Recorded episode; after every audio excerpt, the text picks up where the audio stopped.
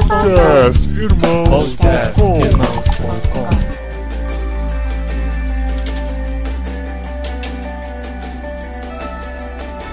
Olá, pessoas!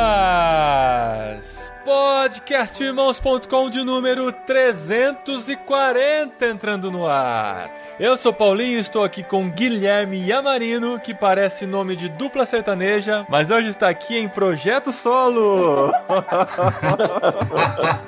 o cara escreveu isso. Boa. Boa noite, ou boa tarde, ou bom dia, depende da hora que você está vendo. Eu sou Guilherme Amarino, eu tô aqui com a Adriana De Gaspari. Ela é a dona do maior fã clube de 13 Reasons Why do Brasil. Olha isso, queima. e eu sou a Dri e eu estou aqui com o Simval Jr., que daria um ótimo Mr. Porter na série 13 Reasons Why. Mas não é porque ele é careca, não, viu, gente? Porque ele é um ótimo conselheiro. e eu tô aqui de volta no podcast, feliz da vida de estar participando de novo com o Paulinho, que é o podcaster mais antigo da podosfera brasileira. Olha isso. Eu sou um ancião, um ancião da podosfera. Tá velho já, amor? Muito bem, é por isso que 13 Reasons não, não fala comigo, eu não sou mais adolescente, entendeu?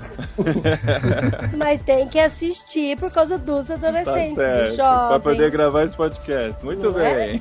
é? E nós estamos aqui não pra falar sobre a série, mas pra falar sobre os assuntos abordados na série 13 Reasons Why, que é uma série do Netflix. Se você ainda não assistiu, tá lá pra assistir, né? Vai atrás. Mas se você não assistiu, não se preocupe, porque dá pra aproveitar esse programa também. A gente não vai falar só sobre a série, ou vai falar muito pouco sobre a série, mas vai discutir os assuntos que a série aborda. Nesse programa aqui, com a participação do Guia Marino, estreante no podcast, e do Aê! Simval Júnior, que fazia tempo que não gravava com a gente, né, Simval? Faz um ano, talvez mais, né? Faz, faz. Desde o Aquário de Ideias.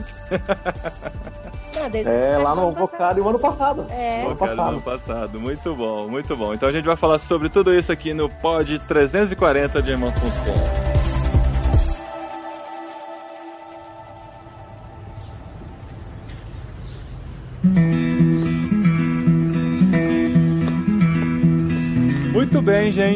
13 Reasons Why, uma série que bombou no ano passado. Todo mundo começou a falar sobre ela. Uma série polêmica, uma série delicada. É verdade, esse ano foi abafada pela Copa, né? Foi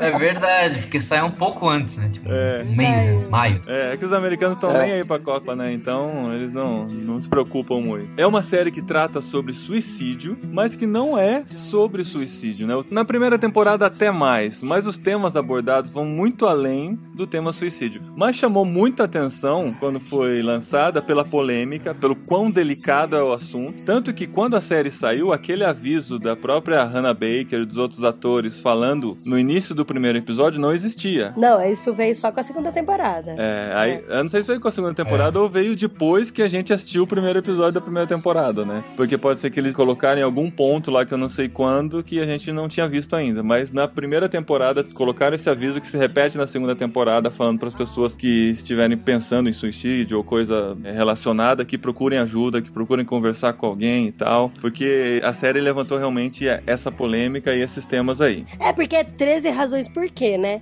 Então são 13 fitas que a Hannah grava, destinada a uma pessoa, falando as razões. Há 13 Porque- pessoas diferentes, É. né? Mas olha só que interessante, né? Nas pesquisas sobre a série, 10 dias depois que foi lançada a primeira temporada, o número de ligações aumentou 445% para falar sobre o tema suicídio no CVV, que é o Centro de Valorização à Vida. Uhum. Ah, sim. Acentuou muito a busca por esse assunto logo depois que a série entrou aí no. Foi na mesma época que o Baleia Azul tava rolando também, né? Foi bem na Ah, mesma sim. Nessa época, na escola que eu trabalho, a coordenadora lá, atendimento cresceu demais. E todos os atendimentos ela falava assim: ó, muita gente procurando para tratar sobre temas relacionados a suicídio e principalmente a depressão e relacionamento quebrado. Uhum. Isso assim cresceu demais, assim, era era reclamação atrás de reclamação. A gente não sabe, né, se é o efeito da série de destacar muito essas coisas e aí as pessoas se sentem encorajadas a falar, ou elas começam a sentir isso por conta que estão assistindo a série. Não dá para medir muito isso, mas o fato é que a série abriu porta para que se discutisse muitos desses temas, né? Inclusive, isso foi até uma das coisas que eu falei pro Paulinho, né? Quando a gente tava pensando em tema, discussão de tema e assunto, e eu tô terminando a, a segunda temporada. Inclusive, antes de começar o podcast, eu atrasei cinco minutinhos porque eu tava terminando a segunda temporada. Aham. Então tá bem fresquinho na minha cabeça, assim. Acabou de ver a última cena. Legal. E aí eu falei pro Paulinho, eu falei, amor, a gente precisa gravar sobre a série. Aí ele, ah, mas a gente já gravou. Não, na verdade, assim, ó. Não foi? Tinha dois motivos porque eu era arredio a essa ideia. A primeira é que a série é chata, né? A série é bem cansativa.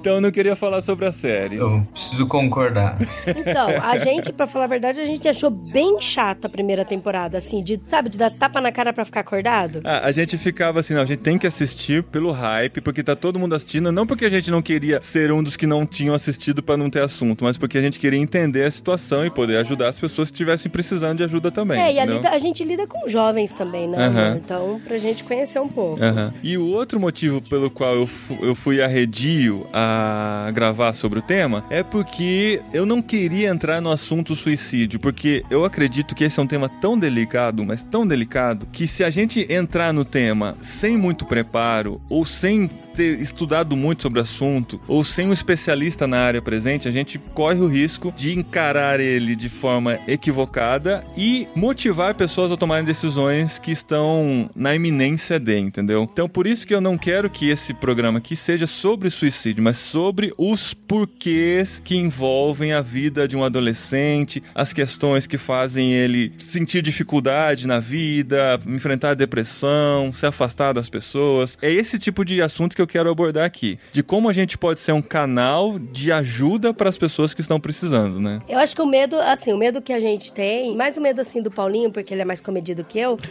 é, o, é o tal do 880, sabe? É ou você vai supervalorizar o negócio, ou também você não vai dar importância pro lance, né? Mas, assim, uma coisa que o Gui falou, e eu concordo plenamente, por mais que a série seja arrastada, é meio exagerada algumas coisas, assim, nossa, que eu fiquei, caramba, muito exagerado isso. Não, exagerado não é, porque os adolescentes são exagerados, não é um reflexo dos adolescentes. Ah, é, pode ser os adolescentes de hoje, mas na minha época, quando eu era adolescente, eu não exagerava Tá, tanto algumas é, coisas assim. Os adolescentes retratados ah, lá mas são os de tinha hoje. Dawson's Creek, galera. Não esqueçam de Dawson's Creek Nossa. e Small. Não, eu assistia. Barrados no baile. Vários dos problemas ali em 30 Reasons tem nessa série, galera. Mas, ó, Barrados no baile, a dona casou virgem. Olha só que exemplo esse do no baile. Naquele tempo que era bom, né, Dre? É, com o Steve, olha só. A única da série toda que casou virgem, É, né? Mas era um aquela- exemplo. A Kelly saía com todo mundo. Mas porque ela era mais feinha. Ai, que dó, gente. É, dona era feia não, tadinha. Mas uma coisa que a série trouxe, trouxe esse assunto em pauta, sabe? Eu vejo várias pessoas de peso discutindo. Eu já vi pastores pregando de púlpito sobre ansiedade, suicídio, relacionamento. E é tudo reflexo da série, né? Então isso eu achei bem É. legal. Eu até perguntei pro Simval, quando a gente se encontrou aí nesse mês, se o suicídio tem aumentado nos últimos dias ou se realmente é algo que agora as pessoas estão relatando, sabe? E aí eu lembro que você falou pra mim que realmente tem aumentado mesmo, né? Não sei, a Sim, gente não tem. entende direito o teor de porquê, mas o assunto tá em pauta. E a gente, como cristão, como pessoas que querem fazer diferença, a gente precisa falar sobre isso. Ó, falando como muito leigo do assunto e só comentando o que eu ouço dizer, é relatado que a mídia procura não noticiar casos de suicídio pra não incentivar outras pessoas a tomarem a mesma decisão, né? Sim, isso é uma lei, na verdade. Eu, eu ouvi um podcast de liberdade de expressão da CBN, onde um dos, dos jornalistas lá falava de como que eles relatam essa questão. Então, falava de uma certa pessoa que foi encontrada morta, caída na calçada do prédio, para não dizer que ela tirou a própria vida. Então, as notícias ficam meio quadradas, evitando esse tipo de informação, e eles mencionam lá como que os jornalistas tinham que dar uma volta para falar sobre alguém que tirou a vida, né? De- supondo que aconteceu duas ou três possibilidades, dizendo dizendo que uma das possibilidades seria o suicídio. Então, o, os relatos são diminuídos, né, por causa dessa proteção ou dessa de evitar o assunto mesmo, que nem o Paulinho está falando. Uhum. Uma outra questão que fez o assunto voltar forte esses últimos dois meses foram os casos dos colégios aqui em São Paulo, né, do Bandeirantes e tem mais um colégio que eu não me lembro qual, mas no Bandeirantes teve dois pré-adolescentes, né, que tiraram a vida. Uhum. E aí o assunto fez ele voltar foi um mês, mês de abril, eu, eu, eu acho que foi assim bem forte pra gente aqui em São Paulo e todos os, os pais de adolescentes ficaram falando sobre isso, né? A gente falou disso na igreja muitas vezes. Uhum. Em parte tem uma preocupação histórica com como se trata o suicídio por causa do efeito, é um negócio chamado efeito Werther, que é do livro do Goethe, que é Sofrimentos do Jovem Werther, que é aquele suicídio copiado. Um monte de gente começa a ler sobre isso e uma onda de suicídios em série são gerados. Então você fica aquele negócio, pastores preocupados com isso, pais preocupados com isso, professores preocupados com isso, educadores e etc, preocupados com algo que foi histórico e aí quando a série lançou, eu até compreendo assim o medo em se falar sobre isso, o medo de várias pessoas influenciadoras cristãs em dizer publicamente para não assistir a série e aqueles vários outros papos que a gente está acostumado a ouvir. Mas, mesmo assim, eu acho que a série trata de vários temas que estão espalhadas em outras séries adolescentes também, só que ela condensa tudo isso dentro de uma história bem amarrada, chata assim para mim, mas muito bem amarrada que tem uma conclusão chocante, né? Uhum. Então, eu já vi pais de adolescentes falar pra não assistir, proibir. Não, vou proibir, vou proibir, vou proibir e tal. Aí teve uma amiga minha, que é mãe de dois adolescentes, e falou: Dri, você que assistiu a série, o que, que você acha? Eu falei: olha, eu não sou adolescente e eu não tenho filho adolescente. Mas se eu tivesse um filho adolescente que quisesse assistir a série, eu iria assistir junto com ele. Iria fazer uma pipoquinha, tem umas cenas lá meio pesada, mas eu ia fazer minha pipoquinha, comprar meu Guaraná Antártica, plim, plim, propaganda. que isso. E aí eu ia assistir, eu ia assistir junto com ele, sabe? A série. Mas assim, eu acho que essa tendência, de novo, repetindo, a gente não tem filho adolescente, mas isso não é muito a nossa tendência como pais, né, amor? De proibir os É, meninos sim. de assistir, proibir os meninos de fazer, proibir os meninos. Eu acho que ainda não chegou, né? Talvez nessa idade, mas o que a gente acaba fazendo com os meninos é a gente assistir junto, a gente conversa sobre o assunto junto. Então, assim, é, eu sei que é numa proporção bem diferente também, mas teve um caso recentemente lá na nossa igreja de um, um senhor que a gente estava orando há muito tempo por ele, muito tempo por ele, que ele faleceu. E aí todas as mães do nosso grupo combinaram de não contar para os filhos que ele tinha morrido, para não trazer dor e sofrimento às crianças desnecessariamente, segundo as meninas. E aí eu falei, gente, desculpa, mas eu já contei para os meninos que ele faleceu, inclusive a gente orou. A gente tava orando Por por ele, ele, e aí vai orar à noite, vai orar por ele de novo, tipo, mentindo pras crianças, pra Deus, sabe?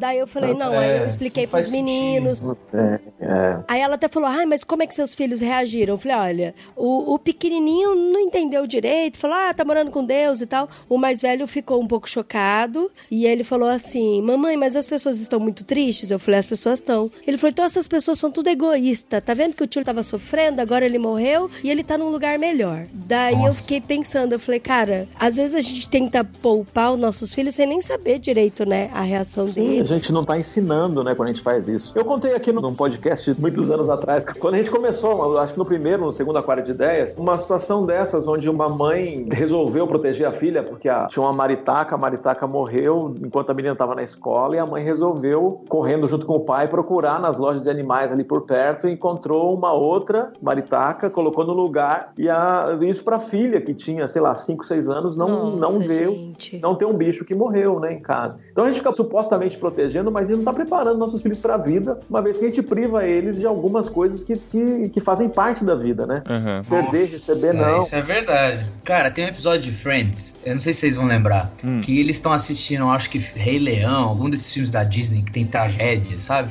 E aí tá a Phoebe assistindo. Aí na hora que o. o- spoiler, gente, spoiler de Rei Leão. O Rei Leão.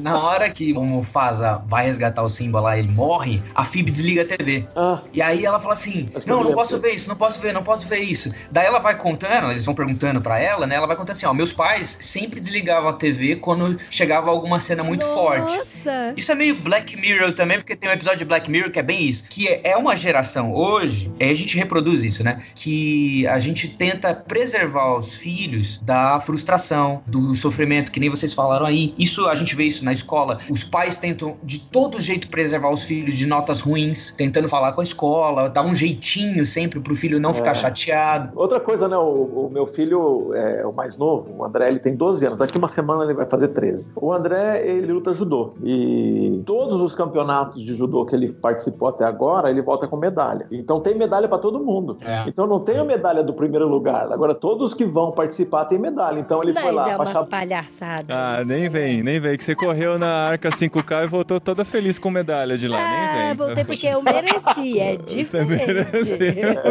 Não tava só Eu participando. medalha pra todo mundo também, né? Eu terminei a corrida. Mas, gente, esse negócio de trabalhar com a frustração é muito sério. Porque daí qualquer coisa que você fala que é um pouco mais duro, a criança, o jovem adolescente, vai ter uma reação muito exagerada. Porque não aprendeu a lidar com isso, né? Com esse sofrimento, com esse, sei lá, não sei. Não tô querendo É, minimizar é, o bullying de hoje. Eu tô, não tô querendo dizer que o bullying de hoje é a mesma, é, mesma coisa. Eu, eu acho, eu tô sentindo que o bullying de hoje é um pouco mais pesado do que era da minha época. Minha época o pessoal falava que eu tinha boca de sapo, orelha de morcego. Você chora por isso gorda, até baleia, hoje. saco de areia. Eu pesava 49 quilos e era gorda, baleia, saco de areia. Mas não, eu sempre brigava. Mas 49 batia nos quilos com 5 anos é gorda mesmo. Nossa. Não. Uma coisa, uma, ó, uma coisa que acontece é que nós tentamos nos preservar, né, de pequenas frustrações quando a gente é pequeno. Só que preservando a gente ou não tendo pequenas frustrações quando você é pequeno, a gente não se prepara para as grandes frustrações quando a gente é mais velho. Uhum. E aí fica esse buraco de você não saber lidar com a falta, você não saber lidar com a perda, você não saber lidar com alguém não gostar de você, alguém falar pra você que você não é importante ou que você não é bom o suficiente. Isso tem na série e tem também cyberbullying na série, porque o mundo é mal e nós também em alguns pontos somos maus com pessoas e recebemos tratamentos maus conosco de outras pessoas. Só que os pais e alguns educadores, às vezes a gente como tio, como amigo de alguma criança, adolescente, a gente tenta pintar um mundo meio Disneylândia, sabe? Uhum. Onde nada de errado acontece. Não, se bem que na Disney acontece errado um monte de coisa, mas a gente cria essa fantasia de que tudo é colorido, unicórnios saem pulando, tem arco-íris por todo quanto é. E aí a coisa real, o sofrimento, talvez a coisa não tão bonita como deveria, acaba não sendo apresentada para criança É. ou adolescente. É, isso é uma das coisas mais difíceis da gente ensinar pros nossos filhos mesmo. Porque tem horas que a gente quer evitar que ele passe por aquela frustração. A gente quer preservá-los porque a gente sabe que ele vai sofrer com isso. Então é muito difícil quando a gente decide, não, a gente vai permitir que ele passe por essa frustração porque isso vai ser um aprendizado pra ele. E a gente consegue fazer isso melhor, nós como pais, né? A gente já tem vivido muito isso, quando a gente enxerga o benefício disso. O benefício de como isso vai trazer crescimento pra ele, vai tirar ele dessa bolha, dessa ilusão de que o mundo é perfeito, que realmente tem frustrações, tem coisas que acontecem que estão fora do nosso controle e não tem o que fazer. É por isso que eu gosto muito de esporte, cara. Eu gosto mesmo, assim, de, de qualquer tipo de esporte. Eu incentivo as crianças a praticarem, a assistirem comigo. Eles assistem NBA comigo, eles assistem é, NFL, eles assistem todo tipo de Super futebol Bowl, comigo, Copa os do zilhões Mundo. de, os zilhões de playoff do basquete. Ai, como é que não acaba nunca? Eu faço Tem eles assistirem 20 comigo. playoff cada. E geralmente a gente escolhe um time pra torcer. Coitado do André, meu filho, nessa Copa do Mundo, porque meu, ele, ele escolhe sempre os, os grandes pra torcer, Nossa, né? E os tadinho. grandes estão caindo um por um. Perderam tudo. É. E todo jogo eu falo pra ele, filho, só vai ter um campeão. São 31 que vão voltar pra casa. Então, assim, foi uma Copa de frustrações pro meu não, filho, ele fica arrasado. Quando a Alemanha perdeu, ele ficou arrasado quando a Alemanha perdeu. Então, assim, eu acho que o esporte ajuda bastante isso. E no dia a dia, cara, tem tanta coisa, assim, que é, a gente consegue ensinar que existe um limite, que tem coisas que estão fora do nosso controle, que é difícil, mas é muito gratificante quando a gente vê que eles estão crescendo, estão amadurecendo, né? Não estão se tornando pessoas que não conseguem de forma nenhuma lidar com a frustração. Isso é muito Mas bom. é difícil. Igual, por exemplo, um exemplo- um exemplinho bem bobo. A gente tava jogando dominó. Esse fim de semana a gente recebeu um casal de amigos aqui, né? E aí a gente foi jogar dominó e o Daniel não aceitava derrota de jeito nenhum. Ele derrubava as pedras dele e falava: Ah, vocês viram a minha, agora eu vou ter que trocar, sabe?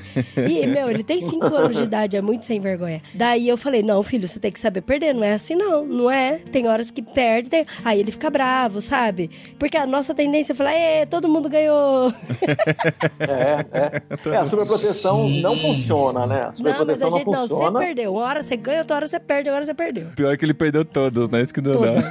todas. Não ganhou nenhum. É, então, tem o dia, né, que você tá, vai perder, vai perder todas. Não, Mas é isso E mesmo. tem o, o jogo, né? Então, e tem o jogo que você não vai ser bom nele. né? Você não, não adianta. Tem a ver com coordenação motora, tem a ver com outros motivos. Você não simplesmente não consegue. E sabe, É. os dois aqui em casa têm bastante dificuldade de lidar com a derrota, né? Mas é, acho que é próprio da idade, assim, a gente tá ensinando isso. E o André, o meu mais velho, ele, ele gosta muito de jogar o FIFA no videogame. E ele joga, ele tá muito bom, assim, quando ele joga contra o videogame, muito difícil ele perder. Aí esses dias ele pediu pra eu jogar com ele, eu falei, eu vou jogar, mas eu vou jogar pra valer, filho. Tudo bem, tudo bem. Aí eu, ele começou ganhando, eu virei 2 a 1 um. Aí ele ficou muito bravo, muito bravo, ameaçou até chorar, porque ele começou a perder de mim. Aí eu falei, ah é, você vai chorar? Tá bom então, então eu vou fazer gol contra, você vai ganhar, mas você vai ganhar com esse gol contra. Ele se sentiu tão mal por isso, sabe? Porque assim, eu tô ganhando, mas eu não tô ganhando porque eu mereci. Não é ele que vai ganhar. É, eu tô. eu- entendeu? Eu dei o que ele queria, mas eu dei de um jeito que ele se arrependeu de ter sugerido aquilo de alguma forma, entendeu?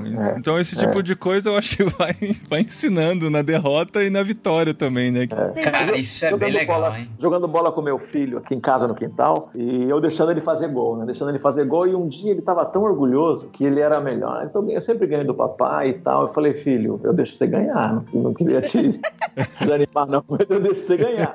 Aí ele fez uma cara de que era mentira, assim, achando que não, papai, não, não é possível.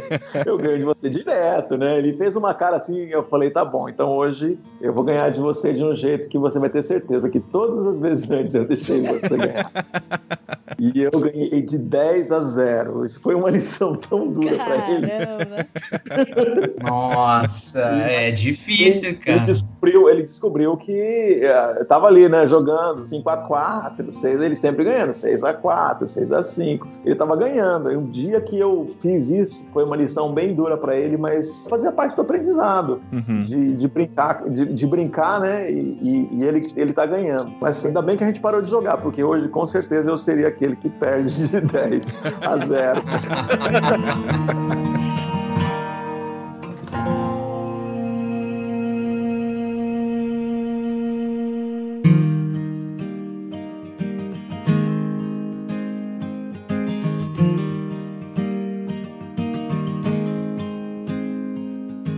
Vocês acham que a questão do bullying tá mais forte mesmo? Como que é, assim? Porque o Gui é professor. Eu acho que ela tá diferente. Não, não sei se ela tá mais forte. Acho que ela, ela tá mais presente. É interessante Tá, ela- que quando eu era criança, o termo bullying nem existia, né? Pelo menos assim, não no Brasil. Eu sei que nos Estados Unidos já é forte há muito tempo, tinha até alguns filmes, né? Tinha aquele Te Pego Lá Fora, que o termo bullying era tratado. Sim. Lembro bem disso e tal, mas. Tinha filme a rodo dos anos 90 disso aí. É, Pois é, mas, a no gente, Brasil a gente mas não. a gente torceu pro menino socar a cara do outro. Olha só que diferença. Ah, mas é a superação do bullying é quando você é devido ao seu. É, quando o soco cara inglês ainda, é, é. tá mal, né? Tipo, é a conclusão do De Volta pro Futuro. Quando o pai do McFly Aham. Uhum. Ele dá soca um o bife, né? soco no bife, cara. Aham. É, cara, é isso aí. Mas aí a coisa foi chegando, foi chegando de um jeito que eu já não tava mais vivendo o universo escolar, né? Talvez já tava na época de faculdade e tudo mais. E eu não vi isso chegando, mas a gente vê o- as consequências disso hoje na escola, né? O Simval tem três filhos adolescentes e o Guia Marino trabalha com adolescentes. Eu lembro muito bem, cara, eu lembro muito bem, eu vou denunciar aqui. Olha Que ó, o, o pessoal do JV na estrada, eles têm a frase, eu não sei se eles repetem isso ainda, mas eles têm a frase Ah, de que o bullying forma caráter. E eles fazem bullying o É. tempo todo.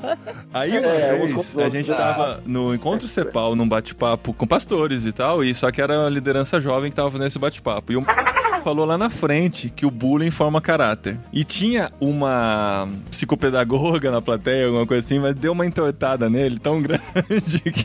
Porque é o tipo de, de frase, assim, que se você fala pro. Se, se a gente fala na nossa brincadeira de amigos, de adultos, Aham. é uma coisa. Uhum. Agora, assim, você falar que o bullying, do jeito que é feito nas escolas, né? Do, do jeito que as pessoas são humilhadas, e isso forma um caráter, hoje, isso é uma frase muito absurda dentro do que é vivido nas escolas de hoje em dia, né? É que mudou um pouco o jeito de- do- da relação com o bullying. O bullying não é mais chamado só de bullying, é o cyberbullying. Então, o bullying antes ele ficava na escola ou no, no caminho pra onde você encontrava aquele carinha que te batia, ou roubava teu lanche, ou zoava você na frente dos amigos. Mas agora a zoeira ou a ofensa, ela tá até no seu quarto, quando você abre o seu celular. Então não tem mais lugar pra isso, te persegue Uhum. por todos os lugares que você vai. E isso tem um efeito grandemente diferente do que um bullying na nossa época de criança, por exemplo, que não tinha esse negócio de celular, mensagem, Uhum. você não recebia uma mensagem anônima, você não via uma postagem sobre você na rede social que você queria estar. Uhum. E isso começa a ter uma outra característica.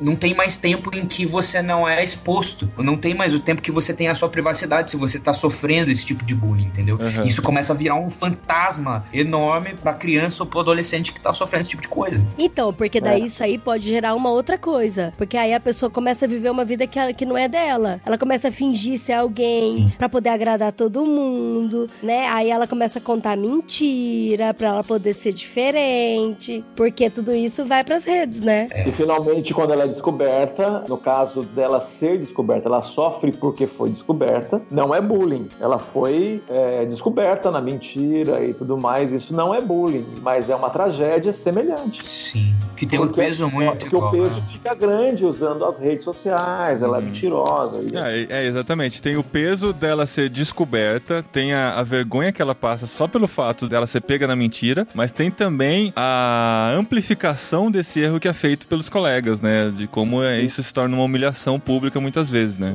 É, e uma das coisas que eu acho também super legal na série, apesar das zilhões de ressalvas que eu tenho, é que eles falam da gente não ser um dos porquês, né? Que é pra gente Isso. aprender a se relacionar com as pessoas, a enxergar as pessoas, a entender as pessoas como elas são, as suas diferenças. E aí a gente tentar viver relacionamentos transparentes, né? Uhum. E assim, a, a, pra mim, eu tenho isso como lição de vida na minha vida e trazer também isso pras crianças, né? Uma formação Uhum. de caráter neles disso. De serem transparentes e aceitarem as pessoas como elas são, né, mano? É, é interessante isso que assim, a gente hoje, falando de, da criação de filhos de novo, a gente tem a oportunidade de criar nossos filhos com uma cabeça um pouco diferente do que a gente foi criado. Não só com relação aos meus pais, mas o ambiente todo em que a gente vivia. Eu acho que a gente vivia num ambiente com muito mais preconceito latente do que a gente vive hoje. Sim. Principalmente porque assim, o preconceito racial, o preconceito com Físico, né? era visto de uma forma muito natural na minha infância, pelo menos adolescência, sabe? Eu não sentia nem peso na consciência de eu sempre fui magrelo, né? Eu era zoado por ser magrelo, mas é muito diferente você ser zoado por ser magrelo do que ser zoado por ser gordo, eu imagino, né? Porque o magrelo é aquela coisa, é queira ou não queira, não chama tanta atenção quanto a pessoa mais obesa, né? E eu tirava sarro dos meus amigos gordos, eu lembro daquela situação de que quando o gordinho entrava na sala, ele ia sentar na cadeira, todo mundo levantava, sabe? Pra parecer que tava Sim, tinha várias zoeiras dessas. e, e até com relação ao racial, cara, as piadas com relação aos negros que a gente falava, que a gente contava entre nossos amigos na infância. Hoje, Nossa, absurdo se lembrar, né? é, cara. Caramba. As coisas que a gente quer falar contra as loiras, né, também. Exato. E por aí vai, Nossa. né? E hoje, assim, a gente consegue criar nossos filhos com um esclarecimento muito maior com relação às diferenças, a entender as diferenças, pelo menos assim, na minha realidade. Eu não sei como que é isso no universo, porque a gente tem visto vários problemas, né? Agora na Copa do Mundo a gente viu muitos problemas com relação ao racismo e tudo mais, até ao machismo, né? Lá na Rússia, com relação às russas e tudo mais. Mas assim, é um problema grande, é um problema latente, mas a gente vê que a gente amadureceu de certa forma e a gente consegue criar nossos filhos com uma outra cosmovisão, né? É, o lado oposto disso aí, Paulinho, é a superproteção dos pais. Então tem o, lado é, legal disso aí de você equilibrar, né? Eu, tô ensinando meu filho nessa caminhada, os limites aqui e tal, mas tem o pai que super protege, ele ensina o limite, mas super protege o filho de coisas que fazem parte da vida. Então você tem um erro e você tem que lidar com a consequência desse erro, dessa Uhum. falta, dessa mentira e assim Sim. por diante. Então tem uma pesquisa que eu li e eu achei interessante que dizia o quanto que crianças que não tiveram pais, né? A gente pensar duas gerações atrás, crianças órfãs, o quanto mais pessoas órfãs venceram na vida que pessoas que tinham pais. Uhum. Então isso quer dizer uma coisa pra gente, que talvez esse modelo superprotetor dos pais não leva os filhos a vencer. Uhum. Não leva os filhos a ter garra, né? Esse negócio de que você estava falando agora de ensinar o, através do esporte, né? Mostrar que tem uma questão de superação daquele que parece que é mais fraco, ele busca Sim. uma energia inexistente, aparentemente, para vencer. Uhum. E aquele que não tinha pai e não tinha mãe, ele não tinha essa energia inicial que todos os outros tinham. Mas quando a gente olha para o mundo, a gente tem mais referências de pessoas que não tiveram pais hoje do que pessoas que tiveram pais. Esse era o resultado da pesquisa. Uma coisa que eu fiquei impressionado, né? Nossa, isso é muito, muito verdade. Porque a forma que nós tratamos os nossos filhos, eu ainda não tenho filho, mas um dia eu vou ter, mas eu tenho alunos que eu posso tratar da mesma forma como educador, visto que eu tô grande parte da vida deles, do desenvolvimento infantil com eles, é justamente nessa parte de ser verdadeiro e não mentir pra eles pra preservar de alguma frustração, alguma coisa. Olha só, um amigo meu que tá morando na Europa, ele chegou e falou assim: olha só a diferença entre o- o que nós aqui fazemos e alguns caras alemães que são mais grotescos, assim, mais duros, fazem. A criança vem com um desenho, pais brasileiros olham o desenho, o desenho é uma porcaria, tá cheio de rabisco e tudo mais. E aí o cara vem e fala assim: Nossa, que maravilha, meu filho, você é um grande artista e tudo mais. o pai, lá o pai do europeu lá, nem sei se isso é completamente verdade, mas é uma situação possível de acontecer. Chega, pega o desenho e fala assim: Olha, tá muito bom esse desenho, mas você poderia ter melhorado aqui, aqui, aqui, aqui, aqui, aqui. Dá pra entender porque o alemão é um pouco mais grosso, né?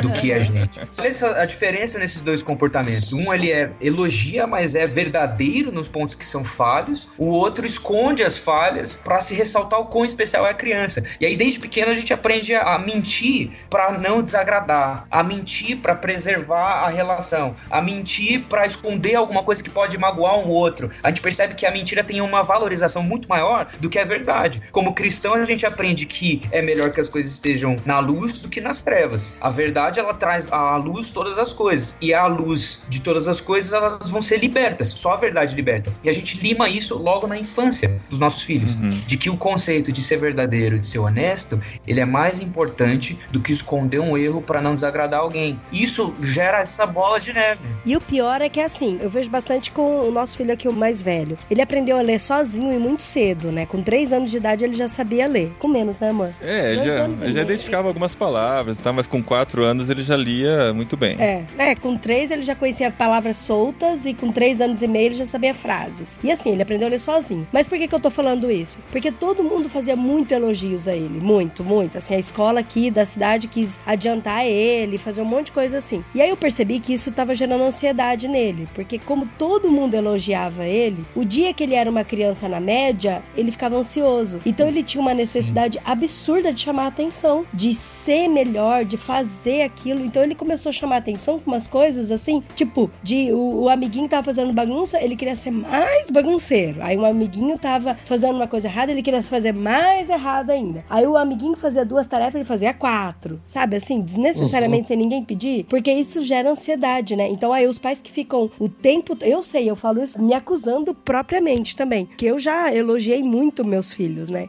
E eu vejo que toda vez quando a gente só elogia, só elogia, gera essa ansiedade da aprovação. Então o tempo todo eles querem nossa aprovação, o tempo todo querem chamar atenção. E, meu, é ok ser ok. Aliás, é, é importante ser ok também, né? É, a gente manda duas informações que é difícil para eles administrarem, principalmente quando eles são crianças, né? A gente fala, é, a tia é bonita e ele tá vendo, ele diz que não, a tia é feia. E a gente quer que ele mude. A gente pede para experimentar uma- a comida que alguém trouxe ou alguém ofereceu uma comida, ele não gostou, ele fala que a comida tá ruim, a gente quer que a criança diga que a comida tá boa. Então, a, a gente tá mandando duas mensagens o tempo todo dizendo para eles falarem a verdade. Uhum. E quando ele sabe que a gente não gosta de alguma coisa e a gente come na casa de um amigo aquela coisa que a gente não gosta, a gente está mandando essa mensagem também, a gente está mentindo, né? É. E, o- e o- eles, eles sacam essa, essa dualidade. É difícil porque a gente tem que ensinar nossos filhos a serem cordiais, né? A serem Educados, gentis, é. educados, mas a falar a verdade. Ontem a gente passou por uma situação Nossa, na constrangedora. academia, né? Levei na hora. Porque, assim, a gente leva eles na academia com a gente, né? A gente é, a gente é atleta, né, gente? A gente é. E, e, assim, o único jeito da gente fazer academia é levando eles eles juntos e deixando eles lá fazendo algumas atividades entre eles. E o dono da academia, ele, ele procura ser gentil com as crianças que vão lá. Então, quando a gente começou na academia, as crianças chegaram, ele viu lá e ele deu dois chaveiros para as crianças. As crianças ficaram felizes e tal, levaram para casa. Aí faz uns quatro meses que a gente tá fazendo na academia. Ontem o dono tava lá também e viu as crianças e foi dar os chaveiros. Aí eu fiquei orando assim, falando. Ai, meu Deus, não fala "Ai, nada. Não fala nada, não fala nada. A primeira coisa quando o Daniel pegou o chaveiro, falou: De novo? De novo? Mas eu já tenho isso aqui.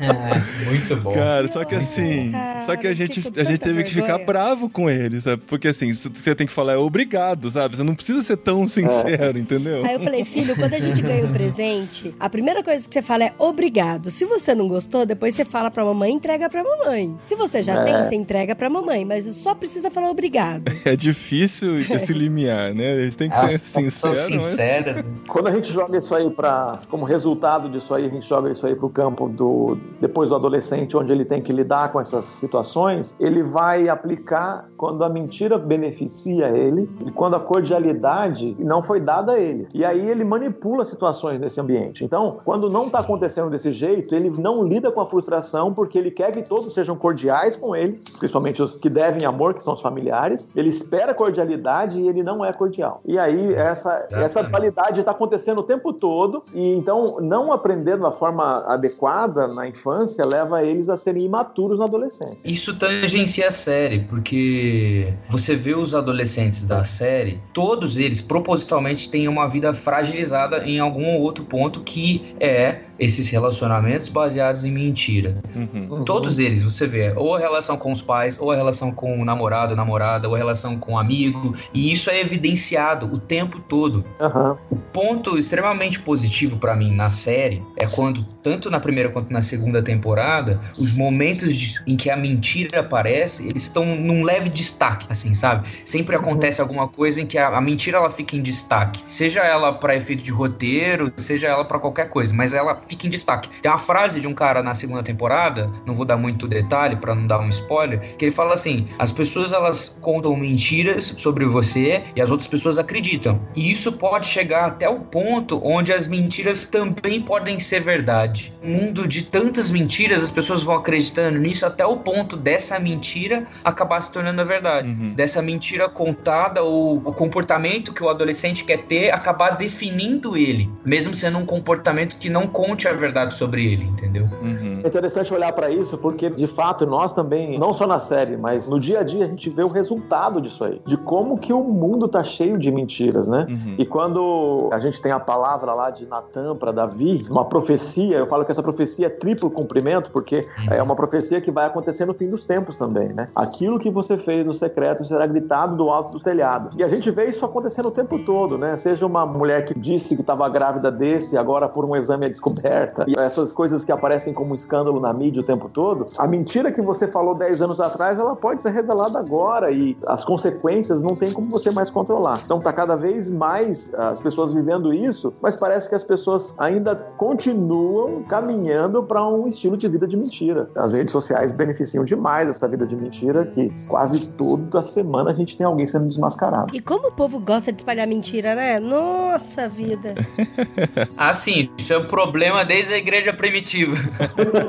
A gente tem um podcast aqui só sobre fake news, vocês podem E o Paulinho é observar. o tiozão que vai lá e pá, coloca a fake news do grupo falando isso é mentira. É, eu coloco o desmentido.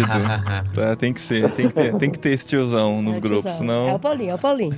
Cara, acho que uma das primeiras famílias que a gente acaba conhecendo mais os patriarcas na Bíblia é a família de Abraão, mais a fundo, assim, começa a história mesmo. E é uma família mentirosa. Então, algumas situações Abraão vai passar, ele conta que a esposa dele não é a esposa dele, a irmã, esconde algumas coisas.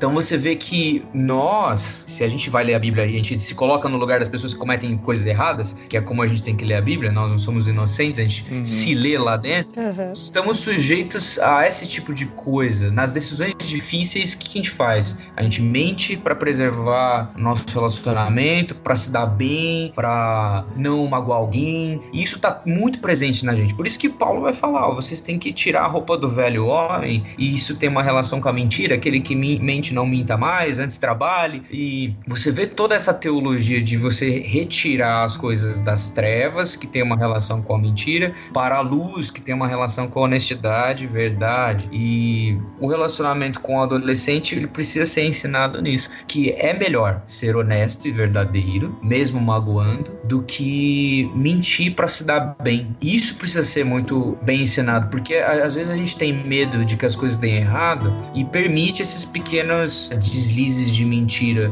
um truquezinho para você conquistar um menino ou menina, desde alguma coisa numa amizade para você não deixar que um amigo que você não quer que venha na tua casa venha. E outras coisas extremamente pequenas que elas vão tendo consequências maiores depois.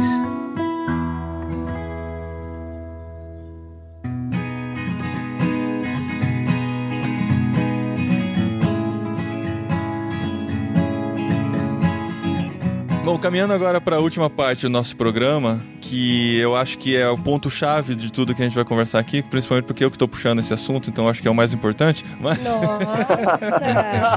Tenho certeza que a galera que tá ouvindo aí vai falar, ah, mas já tá acabando o programa. O Gui pensou isso, né? Fala aí. É, mas já tá, o programa tá já, louco. gente.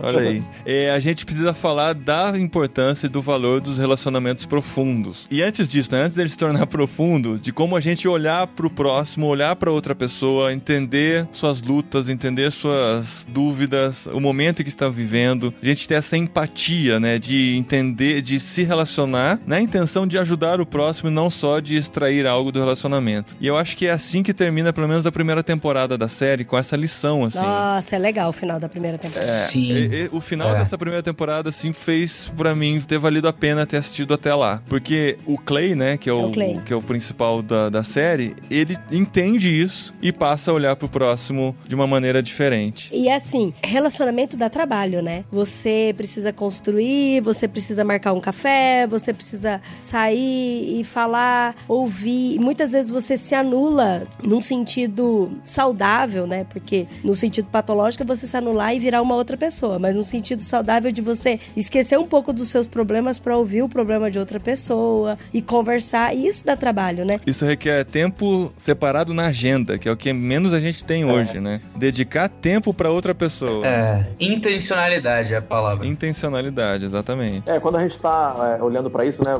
A gente falou disso de diferentes formas agora há pouco. Falar a verdade em amor é um exercício muito grande, porque a gente é mais fácil falar uma mentira com amor. Agora, falar a verdade com amor, a verdade em amor, como a palavra diz, isso é um desafio muito grande. Às vezes a gente está falando a verdade em completo desamor, né? Com rancor. E muito do que a gente está chamando de bullying hoje é a verdade sem amor. Ah, então, você está dizendo uma uma verdade sobre a pessoa. Sim, ela falhou nisso, ou ela falha nisso, ela sempre repete alguma coisa que é ruim, ou ela tem um modo de se comportar, ou seja, o defeito que ela tem, mas essa verdade está sendo dita sem amor e ela está destruindo. E chega ao ponto de que a gente prefere, e a superproteção dos pais está nesse campo, na mentira, que acaba no final das contas, o pai pensando que está amando, mas ele está levando uma mentira para a vida daquela pessoa. Ela não consegue mais lidar com decepção, e aí nós estamos construindo então essa, essa sociedade onde ela- a pessoa não consegue lidar com a verdade sobre quem ela é, mas é porque ela sempre, quando lidou com a verdade, era sem amor. E nós, nos relacionamentos, que a palavra indica o caminho pra gente, nos relacionamentos nós somos chamados a falar a verdade em amor, e isso precisa de tempo, coisa que nós não queremos dar, né? Também é um desafio grande pra gente. E a gente acaba não conhecendo os filhos, né? Porque daí você acaba não contando toda a verdade pro filho. O filho entende de que ele não precisa contar toda a verdade e aí vira um ciclo vicioso. E aí existem famílias onde pais presentes são totalmente ausentes, né? Não conhece o seu filho, não sabe pelo que passa, não tem um relacionamento profundo dentro de casa. Sim, Val, você com três filhos adolescentes em casa, o quanto você conhece deles hoje? No máximo 50% cada um. Ah, somando já dá 150, alguma coisa. É, eu tenho.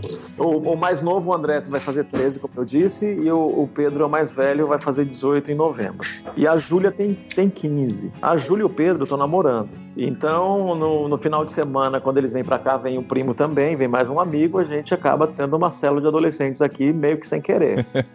é, eu gosto demais dessa, dessa fase. A maior parte da minha vida de pastor, eu fui pastor de jovens, e a gente se dá muito bem. Dá muito bem. Essa fase é uma fase bem legal para nós. Tem muita sinceridade, tem muita piada, a gente tira sarro o tempo todo das coisas, e talvez o sarro não, não, não é o. Eu não tô fazendo bullying, né? Mas a gente, a gente ri dos defeitos um do outro. E a gente, tá, a gente tá vivendo um momento muito especial de família. A Júlia é minha filha de 15 anos, a Júlia é especial. E a Júlia é literal. Né? É difícil a gente encontrar a dose de humor que ela consegue lidar, que ela consegue entender. Porque sendo literal, então a, o nosso humor basicamente é dar duplo ou triplo sentido para uma coisa. Uhum. E é difícil a gente encontrar um jeito de colocar ela dentro daquilo que a gente está rindo. E o namorado dela também é um menino que é lá da escola dela. Então ele também tem as limitações dele e a gente tem que lidar com tudo isso. Mas é um tempo bem especial pra gente aqui e vivendo essa, esse desafio da verdade em amor. E ainda assim eu digo que a gente conhece 50% deles.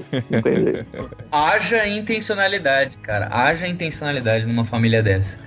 O Lewis, C.S. Lewis, nos Quatro Amores, ele fala que a amizade é o menos natural dos amores, né? Aquilo que a gente tem que ter mais esforço, porque ela não é intencional. É duro você ser amigo de alguém. E ele vai falar da dificuldade que nós temos em sair do nosso egoísmo para que a gente encontre um amigo. Porque às vezes a gente encontra coisas muito parecidas ou coisas muito diferentes num, num alguém que uhum. a gente não quer se relacionar. Uhum. É difícil a gente fazer isso. Por isso que ela precisa ser intencional. Só que as, aí as alegrias que a gente encontra no meio da caminhada, de lutar com alguém, de ter a mesma causa, são infinitas. Isso a gente pode ver na Bíblia, tá cheia de exemplos de amizade. O Henry Nouwen tem um livrinho chamado Crescer. Nele tem um conceito muito interessante, que é o seguinte: às vezes a gente precisa deixar o Cristo em nós reconhecer o Cristo no outro.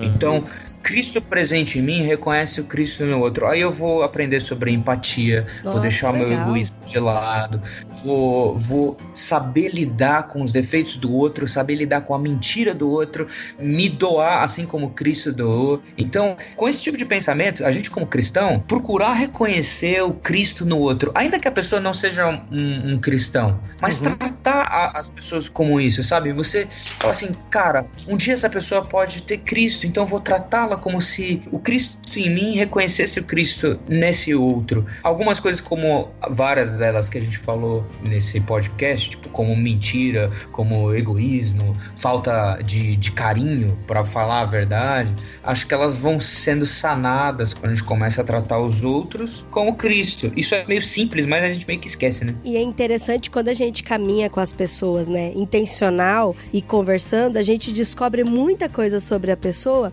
Então, às vezes a gente dá um passo atrás por não se identificar ou por descobrir algumas mentiras, mas por outro lado, se a gente continua caminhando, a gente dá 10 passos para frente na intimidade. E isso é muito bom. E aí a gente vai identificando, por exemplo, que de repente se a pessoa tá numa depressão, uhum. onde há algo muito mais sério do que a, apenas uma tristeza, a gente tem a liberdade de conversar, identificar e encaminhar para o médico, incentivar, não vai procurar um médico, vai procurar intencionalmente, um vai procurar um, psicólogo, um terapeuta, porque às vezes a pessoa não fala com ninguém e aí você acaba forçando a barra. E aí, você quer conversar? O que, que você tá passando? Mas assim, nunca teve relacionamento nenhum, né? E a gente sabe o tanto de caso que tem aí de depressões profundas, de jovens e adolescentes que nem querem sair do quarto e acaba tentando mesmo suicídio. Mas aí é, é tudo, é um caminho, né? É um processo onde você primeiro você se relaciona intencionalmente, conversa e ganha intimidade para depois tentar chegar nesses lugares mais escuros dos corações das pessoas, né? E a gente não pode subestimar a depressão, né? A gente já gravou sobre isso aqui, é algo muito falado, mas a gente não pode esquecer que é algo patológico. E muito sério. É, não adianta a pessoa só pensar em ficar bem, que ela vai ficar bem, só pensar em coisas positivas. É algo muito sério que precisa ser tratado, a gente precisa ser compreensivo para ajudar essas pessoas a encontrarem a solução, né? Agora, olhando para a série, uma das coisas que eu vejo vejo na série é que ela, ela simplifica uma outra, uma outra questão, né? Mesmo jeito que a gente não pode simplificar a tristeza profunda, que finalmente é uma patologia, né? Tem precisa de, de descobrir a causa disso aí e a gente não é, precisa realmente de um especialista para trabalhar na questão da causa disso e, enfim, tem um processo que não é tão simples quanto descobrir que tá que descobrir que tá com a depressão é o começo, né? E tem todo um processo para lidar com tudo isso aí. Mas uma das coisas que a série simplifica é a solução que a Hannah dá pro problema dela. Uhum. Isso é ruim. Ela simplifica a solução. A solução não é enfrentar o problema que está sofrendo. A solução é fugir da pior forma, né? Isso é ruim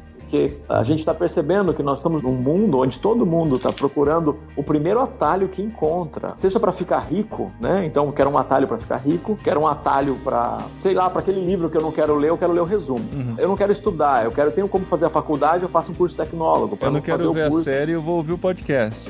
Isso, então você está sempre procurando um atalho e o suicídio, a série simplificou um ato terrível, né? Como simplifica uma resposta. Então, até o jeito de algumas críticas que eu ouvi que também é uma resposta fraca, uma crítica fraca, eu diria, para a série, é dizer que a série não trata com seriedade suicídio. Eu acho que trata. O negócio é que a Hannah é que não tem coragem para enfrentar a vida. E a falta de apoio, que é essa teia de relacionamento de amigos, de verdade, a teia que ela tem é de amigos que mentem, Uhum. que fazem ela só, só ver essa única resposta, né? Uhum. Uhum. Uma coisa que me incomodou muito na série é a, a- necessidade exagerada de buscar um responsável pelo suicídio dela, sabe? De que, ah, eu sempre busco um responsável de por que, que eu tô mal, por que, que eu tô triste assim, por que, que eu tô arrasada assim. Ah, eu tô assim por causa de fulano que fez isso comigo, por causa de ciclano que fez aquilo comigo, por causa da minha mãe que não me ouve, para nananana. E a pessoa acaba esquecendo de olhar pra ela e tentar buscar respostas em Deus e, e buscar pessoas e buscar mentoria e, e ler a Bíblia Bíblia e procurar, sabe, ajuda. E assim, aí essa questão, pra mim, eu, eu fiquei muito incomodada, sabe? É, Com essa necessidade exagerada de buscar responsáveis porque eu tô assim, porque Ô, ela tava assim. Olhando pelo lado cinematográfico, né, defendendo a série de certa maneira, eles queriam falar sobre o, o tema, eles queriam falar sobre o suicídio. Sim. E assim, na necessário. nossa cabeça, assistindo a série, a gente resolveria os problemas da Hannah de várias outras maneiras.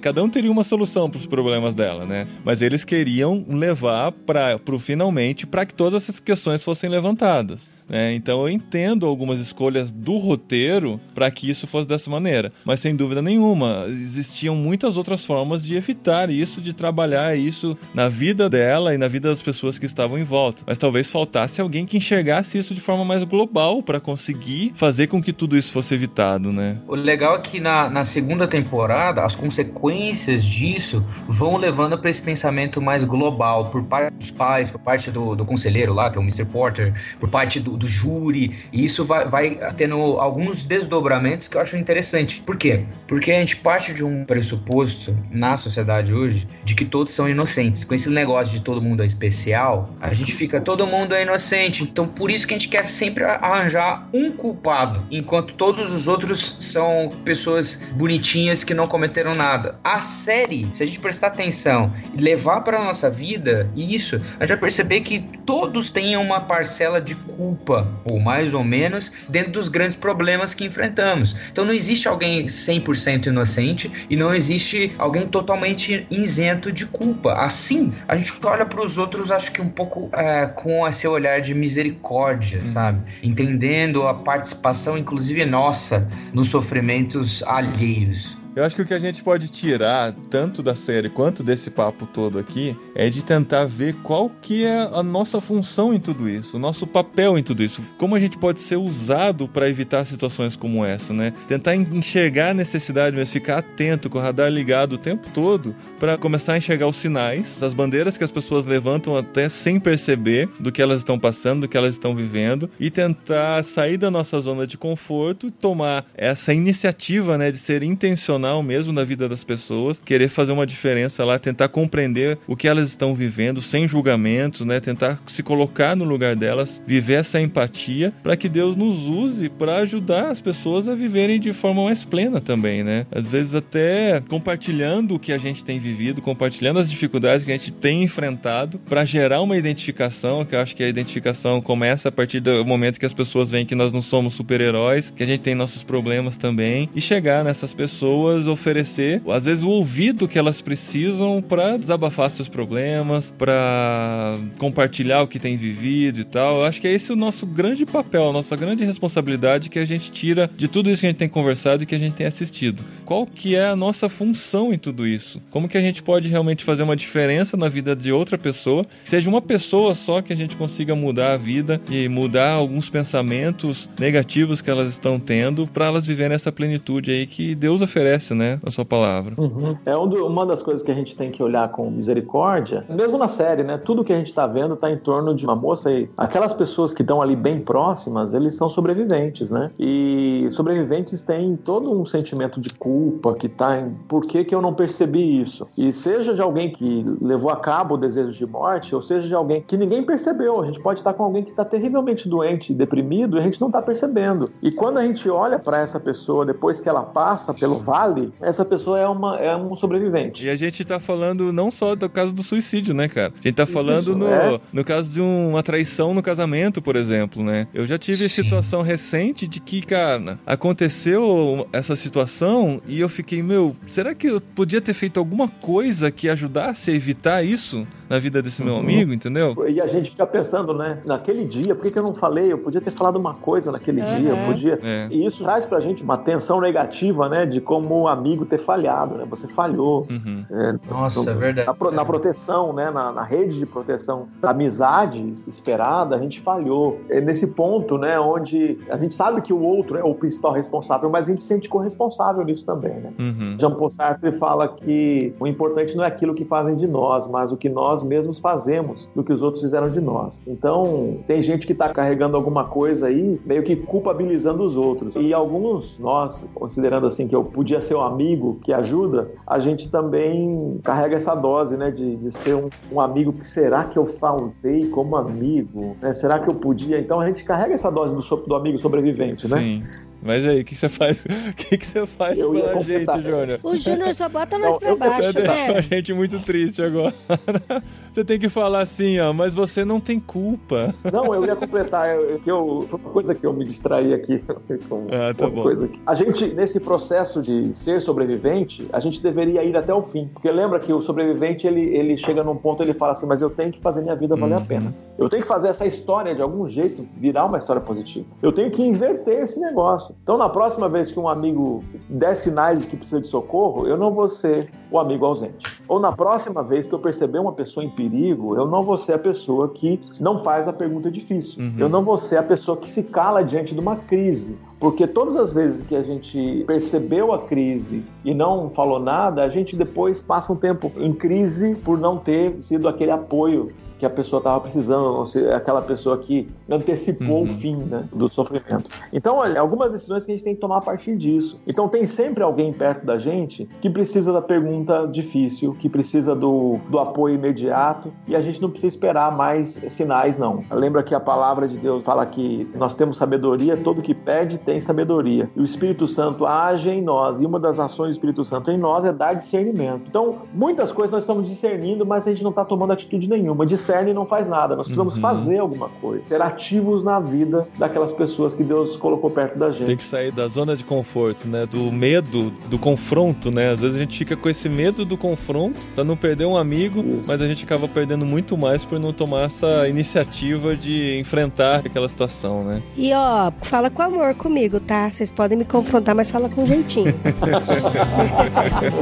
Bastante jeitinho. Porque eu sou sensível.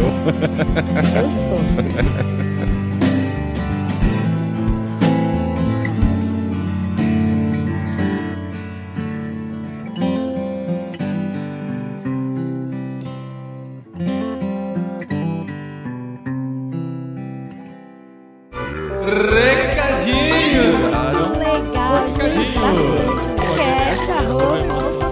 Programa anterior. Que que é isso? Muito obrigado.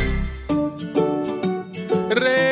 Recadinhos, esposinha! Recadinhos depois de um programa tão importante. Um, pro- um programa pra você refletir, né? Refletir o que você tá fazendo da vida. É, refletir o que você tá fazendo da sua vida e o que você tá fazendo na vida das outras pessoas. Olha isso, Exato. caramba, que coisa louca. Muito bom. Um programa pra você compartilhar com seus amigos que você sabe que curtiram a série, que não curtiram, que curtem o tema, porque a gente não falou sobre a série, né? A gente não deu spoilers da série. Verdade. E olha, que eu acho que vai ter aquele seu colega que vai falar: ah, nem vou ouvir esse podcast porque não assisti a série, não gosto, acho uma besta. Mas, meu, não é sobre a série, dá pra ouvir. Agora que você já ouviu tudo, já chegou até aqui, fale pra aquele teu amigo, pra ele ouvir esse podcast, viu? Pode falar. Muito bem. E a gente falou muito sobre frustração nesse programa, né, Dri? É, a gente já tem aprendido a lidar com algumas frustrações aí, né? Mas Algumas do que, que nós estamos falando, amor? Do que, que nós estamos falando? A gente tá falando daquilo que você ouviu nos últimos cinco programas aqui no podcastirmãos.com, que são os 100 livros que todo cristão deve ler. Na verdade, gente- não são os 100 livros, né? É, é o livro sobre os 100 livros e a gente tá aqui pra dizer que nós não conseguimos atingir a meta do Catarse. Sim, mas nós somos brasileiros. A gente não sei não o que, que isso significa. Alguém falou dessa frase aí, não sei se isso é verdade.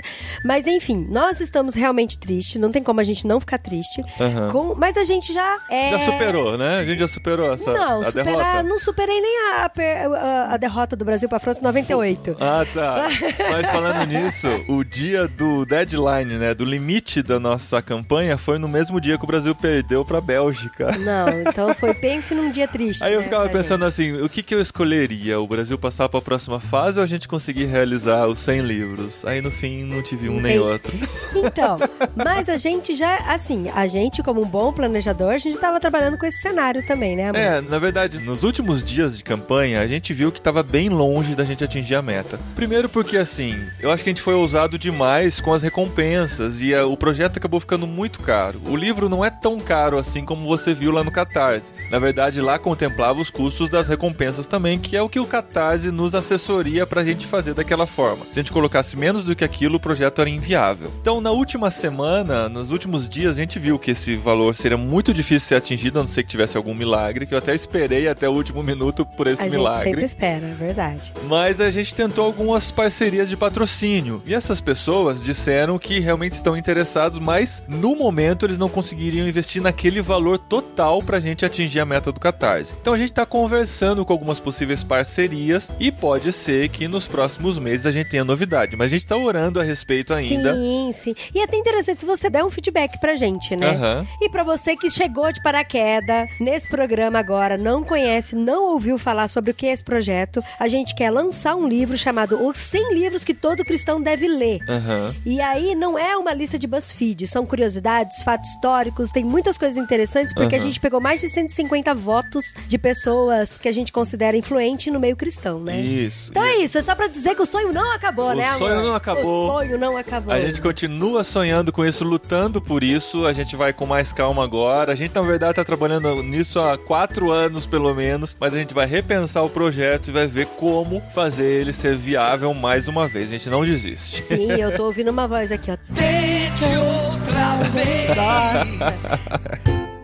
E por falar em projetos, temos um grande lançamento pra fazer nesse programa também. Porque, Exato. porque a gente gosta de desafios. A gente gosta de borboletas no estômago, né? E, e esse também é um projeto que tem mais de quatro anos. Na verdade, deve ter uns oito anos, pelo na, menos, na que eu verdade, penso nisso. desde que a gente se conhece tem esse projeto. Desde que a gente pensa em comunicação, a gente tem esse projeto, que é reunir num único lugar pessoas que pensam comunicação. Pessoas que trabalham com comunicação na igreja, no mercado de trabalho e na produção de conteúdo. E a gente reservou essa data, a gente já tá articulando com algumas pessoas que trabalham com isso para participarem com a gente. E a gente vai fazer no dia 15 de setembro 15 de setembro. Coloca aí na agenda. A gente vai passar o dia todo, no dia 15 de setembro, das 9 da manhã às 6 horas da tarde, pensando sobre comunicação e reino no evento que a gente tá chamando de Impulso Encontro de Comunicadores Cristãos, que vai ser no dia 15 de setembro, aqui em Vinhedo.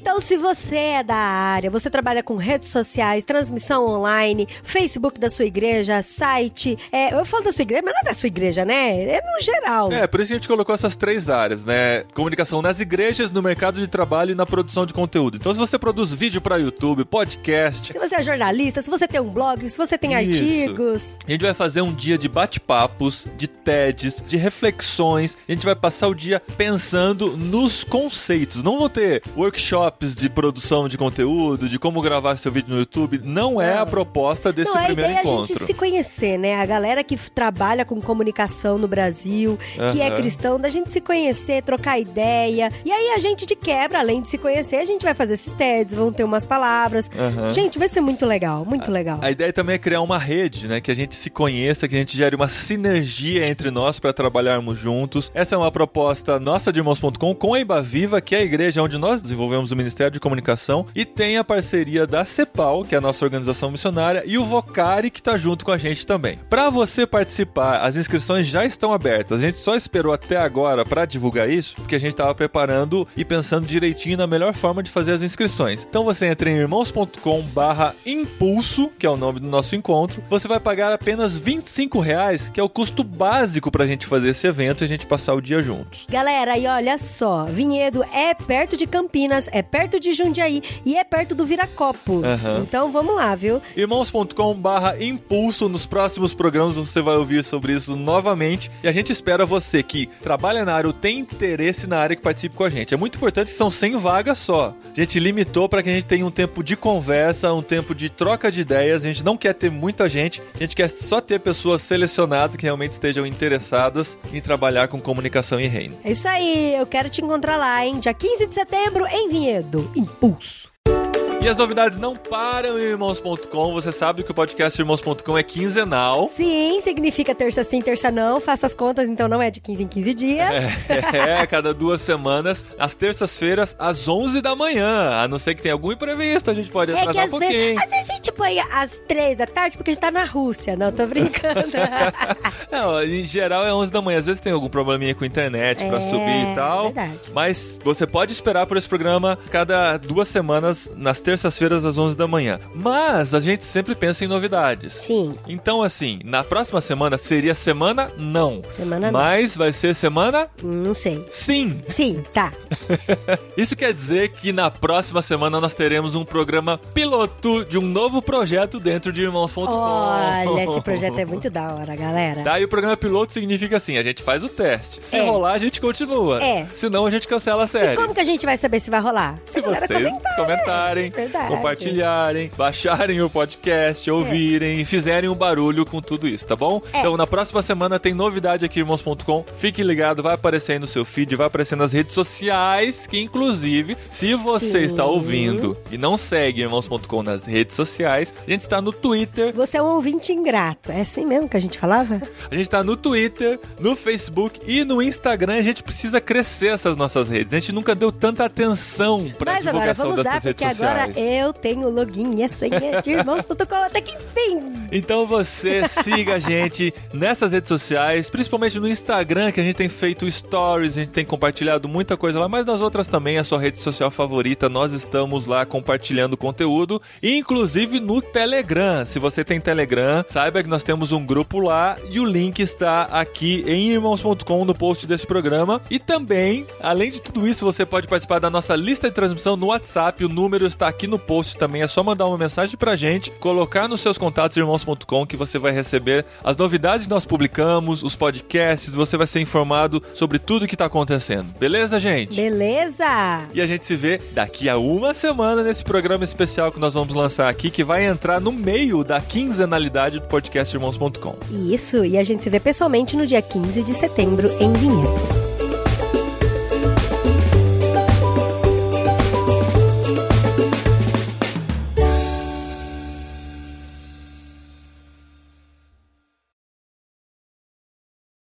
Foi uma coisa bem legal que eu achei que foi uma solução de roteiro que um, um fôlego pra série, assim. Porque já tava ficando meio cativo esse esquema do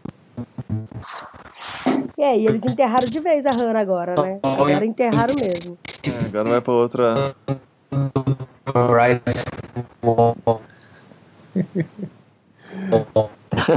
É, ele.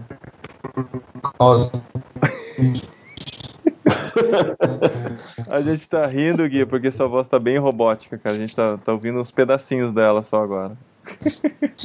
Ai, que dó. Não. Ai, ai. É, eu acho que ele tá reclamando da internet. Eu ouvi uma coisa, né, né.